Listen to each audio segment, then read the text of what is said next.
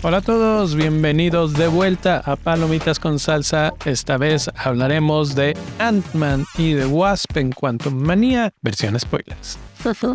¡Yay! ahora sí, Chris, ahora sí. Eh, ¿Alguna cosa que la primera que te venga a la mente o cómo le vamos a hacer aquí? Mira, todo lo que estuve viendo, leyendo así como de, de las quejas de las personas, porque como decíamos en, en la parte de no spoilers, hay como una discrepancia entre que sí le gustó a la gente y a los críticos de cine les, les cayó súper gordo. y de lo que más estuve viendo es que esta película, o sea, el título de la película es Quantum, perdón, Ant-Man, The Wasp, Quantum Manía. Y en realidad, pues la película es, no tiene nada que ver con Ant-Man. O sea, sí tiene que ver porque pues es el, el mundo cuántico y todo eso, pero la protagonista de la película es Janet, Michelle Pfeiffer, por así decirlo. Entonces... Fuertes declaraciones. Entonces, como que lo que estuve viendo también en Reddit, que me metí a ver ahí en Reddit y en Twitter también algunas personas, es algo como de lo que se quejaban mucho, que, que eh, Ant-Man, pues así como que fuera de su historia de que él siempre quería como salvar a su hija, pues no tiene como mucho más que hacer, ¿no? A ver, a ver hay mucho ahí. Vamos a empezar con Janet Van Dyne. Eh, y efectivamente ella es la, piedra angular de esta película y probablemente de lo que viene del universo Marvel. ¿Por qué? Porque ella es la que rescata en algún punto de la historia, cuando está atrapada en el mundo cuántico, rescata a Kang, el conquistador, se hace su amiga y cuando ya están todo bien y no sé qué, le ayuda a reparar una nave en la que él viajaba a través de los multiversos, se podría decir, y con eso él pensaba escapar. ¿Escapar de dónde? Bueno, pues de ahí, porque él estaba exiliado. Él estaba exiliado por los otros Kangs que vieron su, su peligro, digamos, del peligro que este Kang representaba y dijeron, ni más, te exiliamos aquí y ahí te quedas, ¿no? Pero no contaban con que ella existiera, ella le pudiera ayudar y lo pudiera ayudar incluso a salir. Entonces, pues sí, ella se vuelve súper importante sin, sin ese evento que, que parte una nueva parte de la historia. Exacto. Nada ocurre. Sí, sin ella pues no, no tendríamos película esta de Quantum Manía. Entonces sí, o sea, ella es un personaje muy importante en esta nueva entrega. Entonces sí, em, pues esa, esa crítica sobre el que quedan como un poco al lado tanto Ant-Man como The Wasp, que también es como otra queja también que se repite mucho, que ella básicamente es useless, ¿no? En, en, la, en la entrega. Y eh, bueno, esto es lo que te digo que estuve viendo y, y como haciendo una investigación en lo que la gente pensaba de la película. En esa parte de, mm, de The Wasp, sí, también yo no creo que sea completamente useless, pero sí realmente es eh, su papel, pues sí, no, no, no es así tan, tan poderoso, ¿verdad? Pero sí, totalmente, o sea, que no, no es useless. Y básicamente al final de la película, cuando salva a Ant-Man, o sea, ahí, ahí es así como que en qué momento le dices que es useless, ¿no? Exacto. Otra de las cosas que también estuve viendo mucho y también como que sí concuerdo en esta parte es sobre el villano, que el villano, eh, sí, la actuación muy buena, pero a lo que se refiere a, a la fuerza y al poder del villano, o sea, como que entra como muy fuerte así de que, ah, yo soy poderoso y pues todo como ese esos poderes que tiene, dices, pues está bien difícil matarlo, ¿no? Y al final lo terminan matando. Entonces como que también es otra queja que dices, eh, o sea, ¿por qué se supone que es acá como que... Como el non plus ultra y a la mera hora... Él mismo en, en la película dice varias veces, o lo menciona al menos una vez, que él ya mató a varios Avengers. También dices, o sea, ya mató a varios Avengers que son acá súper, hiper poderosos. Y se muere al final de la película. Es así como que. Entonces la gente está como en descontento en el final porque dicen que hubiera estado mejor que se muriera Michael Douglas.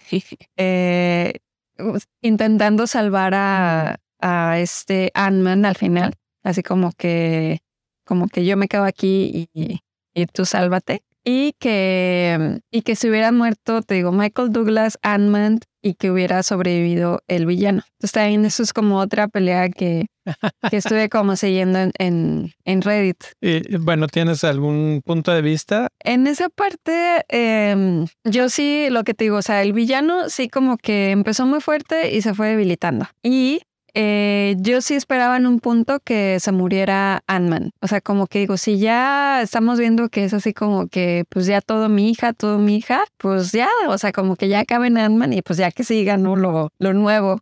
Entonces, como que sí hubo en un punto, sobre todo al final, eh, que yo dije, no, pues sí, sí se va a morir. Y, y si sí se hubiera muerto, creo que a lo mejor esta película hubiera causado como más así. Más impacto. Más impacto. Exacto. Ok, sí, puede ser, pero bueno, no, yo no le veía la necesidad de que lo mataran realmente, incluso como quedó, pues me pareció bien. Un poco, no sé, como que el mero, mero final, cuando ella, eh, Hope y eh, Scott se quedan en el mundo cuántico y pelean, bla, bla, bla, bla, y luego los rescatan como a los 10 segundos, así como que dije, ah, qué conveniente, ¿no? Qué fácil, qué todo. Pero sí, no, no creo que fuera tan necesario que muriera. El, cuando Kang menciona que ha matado a otros Avengers, incluso hace la, la referencia a que es Thor, porque dice, tú eres el del martillo, no sé, que no sabe ni quién es quién, simplemente ya los ha matado. Y aquí, aquí pues básicamente como que cayó en un truco, ¿no?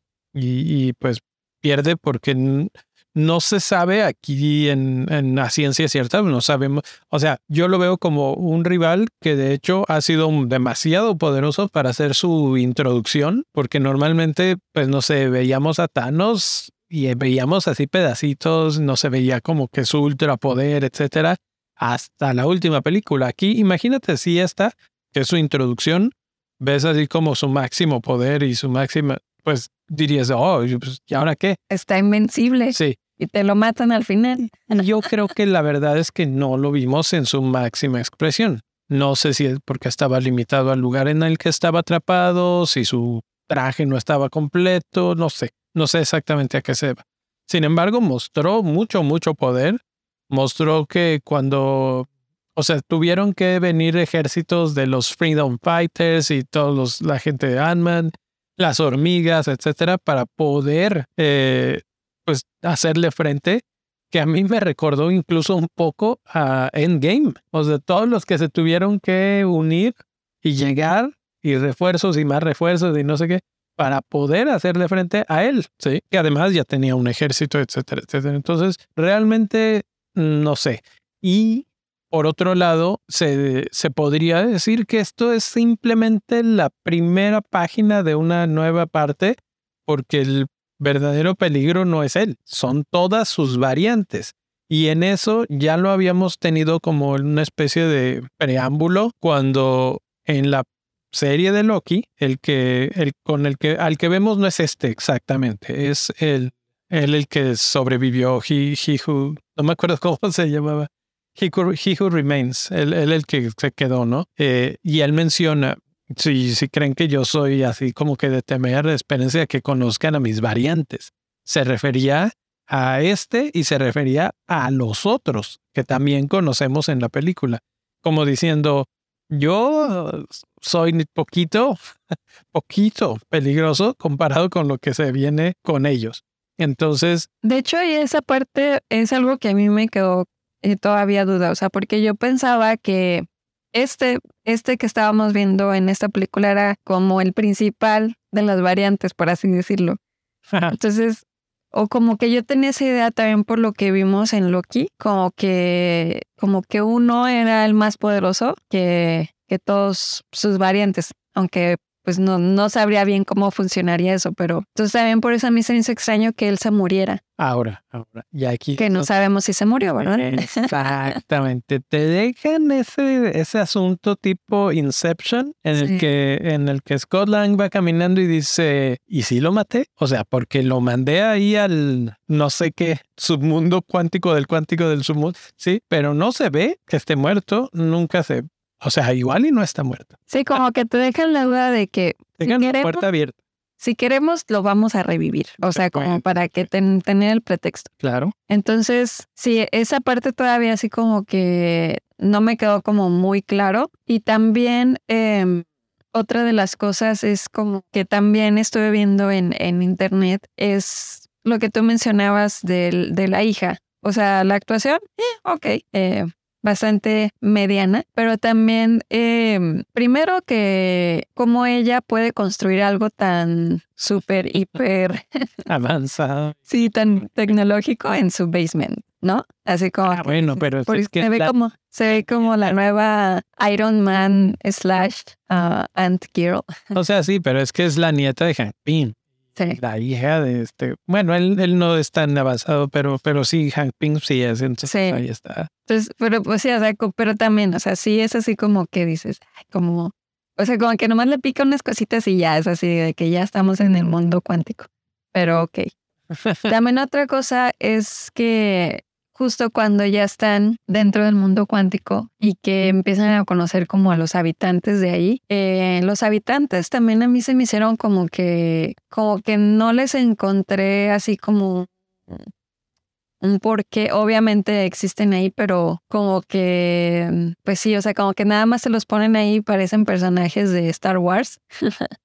¿No? Así como que, como que muchas veces sí me acordaba de, de estar viendo alguna de las películas de Star Wars en, en los personajes y cómo, cómo se veía y todo.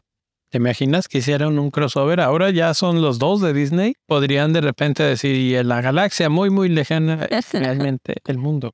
Que la verdad, o sea, sí, sí parece, pero a mí no me molesta. O sea, a mí digo, pues es el mundo cuántico y también digo, pues, pues es un mundo de ciencia ficción.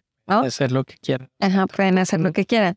Tampoco es así como que digas, ay, no, que por qué, que Star Wars, que le copiaron. Pero justo también cuando pues ella conoce la hija de, de Ant-Man, los conoce a los, a los de esta civilización, eh, ella es así como que, sí, vamos a ayudarlos, vamos a no sé qué. Y como que todavía ni siquiera encuentran a su familia ah, cuando están todavía perdidos. Y ella es así de, sí, vamos a ayudarlos y vamos a hacer esto y el otro. Es Sí, como que cosas así de que dices, ¿y tu familia? Bueno, no, yo lo vi como más desde el punto de vista de que desde el principio nos presentan eh, incluso en una especie de paralelismo con el mismo Ant-Man, la presentan como que está en la cárcel y él cuando lo conocemos estaba en la cárcel y cuando te explican por qué es porque ella es como toda revolucionaria, ¿no? Porque ella pelea por los derechos y por la este por la gente que no puede pelear por sí misma, etcétera, que es justamente lo que presenta o representa esta facción de los Freedom Fighters y por eso es que obviamente se siente identificada con su lucha y dice, ya estamos aquí, somos superhéroes, vamos a echarles la mano, ¿no? No no lo sentí como desde el punto de vista de olvídate de aquellos, vamos a arreglar esto y luego vemos qué anda con nuestra familia. Pero bueno, o sea, entiendo por dónde va esa, esa crítica o esa pequeña molestia. Eh, ¿Cómo viste tú al otro villano, al subvillano, vamos a ver, a decir, a modo? El villano. Sí, la verdad es que este personaje eh, se me hizo chistoso. Yo no, es la primera vez así como que tengo contacto con este personaje y eh, siento que el, como que lo que querían hacer con este personaje era como el, es el clásico de la broma, el que te hace reír o el que, pero a veces siento que en alguna de las bromas como que sí quedaban bien y otras bromas como que Forzadona. Ajá, como forzadas, como que se veía medio forzado el personaje y entonces no, no, no fue mucho de mi agrado, la verdad. A mí no sé si era la cara esta que le sobreponen gigante, que se ve como estirada, como totalmente, o sea, no sé qué pasó ahí. No sé si el CGI estuvo mal planeado o si así lo querían hacer ver, pero a mí, a mí se me hizo pésima la ejecución del mono. Eh, y además le levantaban la mascarita toda la vida. Yo supongo que para que se viera que era él, ¿no? Pero el actor que termina siendo el, el, villano de la primera película, que lo traen de nuevo, así como que, en serio, otra vez este. Nos quejamos de eso en Avatar y, mira, también aquí está la misma situación. Y, y sí, o sea, queda muy débil, muy de relleno. Si la gente estaba esperando a un modo más poderoso, más, más terrible, pues no, no tienes eso. Tiene dos o tres escenas de, de acción, unas buenas peleas, unas buenas secuencias y hasta ahí. No, no pasa de ahí. Se, de hecho, incluso cuando compara, bueno, ahí sí para que veas comparado con, con Kang, pues se ve que no hay ni, ni punto de comparación y que Kang los, los domina y los atemoriza a todos. Ahora que hablabas de Star Wars, muy al estilo de Darth Vader. Exacto. Incluso, y esa parte sí dije, ay, ¿a poco tanto así? en su poder, ese como, no sé si era telequinesis o qué, muy como cuando Vader utiliza la fuerza para mover cosas y aventar a gente y, o ahorcar a Exacto. alguien, porque pues así es como, como domina al Scott. O sea, él, él tiene como muchos, pues esos poderes, pues como que sí pudo haber hecho algo cuando lo estaban atacando, ¿no? Sí, sí, sí. Como que sí lo, lo, lo acabaron como muy fácil. O sea, obviamente sí estuvo la pelea y todo eso, pero como que dices, bueno, Sí, sí, yo no sé si esos poderes tienen que ver con su traje. Y cuando lo acabaron ya su traje ya estaba dañado. Entonces, y, Puede y- ser. y creo que sí, porque cuando él se sube a su nave después de que Janet se la repara, ahí es cuando recupera el traje, pierde la, la nave porque ella ve a través de esta nave muy interesante, me gustó mucho, es que, que dicen que es neuroquinética y entonces sirve para que ella pueda ver dentro de su mente, conozca su plan y con esto nos revelan a nosotros el plan. Obviamente nosotros ya, pues ya sabíamos, ¿no? pero, pero como que ya queda sentado. Este tipo es un conquistador, destruye y, y lo empiezas a un poquito a comparar con Thanos y dices, este es peor, exacto, Por- es peor. porque este no solamente estaba, o sea, Thanos decía, no, que quitar un universo, no sé qué, o, o la mitad del universo, la madre. Este ha borrado, los universos. no, deja tú, ha borrado líneas de Exacto. tiempo enteras. Es lo que Janet ve y dices, tu hijo, de- este ya lo ha hecho, ya ha borrado, eh, pues, líneas de tiempo enteras. Que haciendo un paréntesis allí, algo que también que sí me noté que en la película me tenía así de, ay, ya, cuando justamente Janet eh, entran al mundo cuántico y que es que dinos qué pasó, dinos qué pasó. Eso es lo que te digo. A mí me desesperaba. Que, que, que, ¿por qué no les quieres decir? Diles para que te ayuden, para que piensen en algo. Ajá, para que piensen en algo. Y no, no les decía, es que estoy protegiendo. Ahorita, no sé qué. ¿y qué- ¿De qué nos protegía? O sea, pues ya dile, de todas formas les dijo, de todas formas no pasó nada. Exactamente. Es, eso, eso es Esta algo parte que- sí, sí estuvo muy desesperante que ya, o sea, no, no le veía el caso de por qué me voy a esperar. Por eso es que yo decía que su papel, su personaje me desespera mucho, porque yo sí decía, ya, ya por el amor de Dios, suelta la sopa. ¿Qué estás esperando? Entonces, sí. Bueno, ella se cierra el paréntesis. Eh, no, está muy bien, está muy bien. Eh, ¿Alguna escena favorita que dijeras, ah, esta estuvo muy buena? A mí me gustó el mundo cuántico, o sea, sí, sí tiene similaridad con, con Star Wars, la verdad, como que las naves, los, cómo están diseñados los Personaje. extraterrestres, ¿no? Sí. Pero de ese mundo de, de los extraterrestres me gustó mucho el que, el que les da como una parte de su cuerpo y pueden entender. Creo que se Están hablando. Que, que mucha gente estuve viendo, estaba como de que, ah, a mí me encantó. eh, que no". Sí, eh, me gustó mucho porque es como gracioso y me gustó pues esa parte, ¿no? Que como que te daba algo de él y podías entender lo que estaban, el idioma que estaban hablando. Eso se me hizo como algo nuevo. Estuvo interesante ese, ese, tómate un poquito de este juguito de Bev. y ya con eso nos vamos a entender. Imagínate, a mí me gustó, ¿sabes qué? El que eh, aquí les voy a fallar a todos los que nos están escuchando, porque seguro habrá uno que sepa perfectamente quién es, pero el que tiene cabeza como de martillo. Está bien padre ese y y es una lástima que lo hayan descabezado en la pelea precisamente. eh, pero sí, sí, o sea, había buenos personajes en eso. La, la líder como que, eh, Exacto, es lo que te digo, como que ¿qué, ¿cuál era el punto? Pues, o sea, ellos, ¿ellos qué? No, pues ellos estaban en su revolución, o sea, ellos eran la resistencia y todo, pero creo que, ah, la líder como que no, no, no, no tuve empatía con ella, o sea, aunque estaba pues luchando por una causa noble y todo, me cayó mal.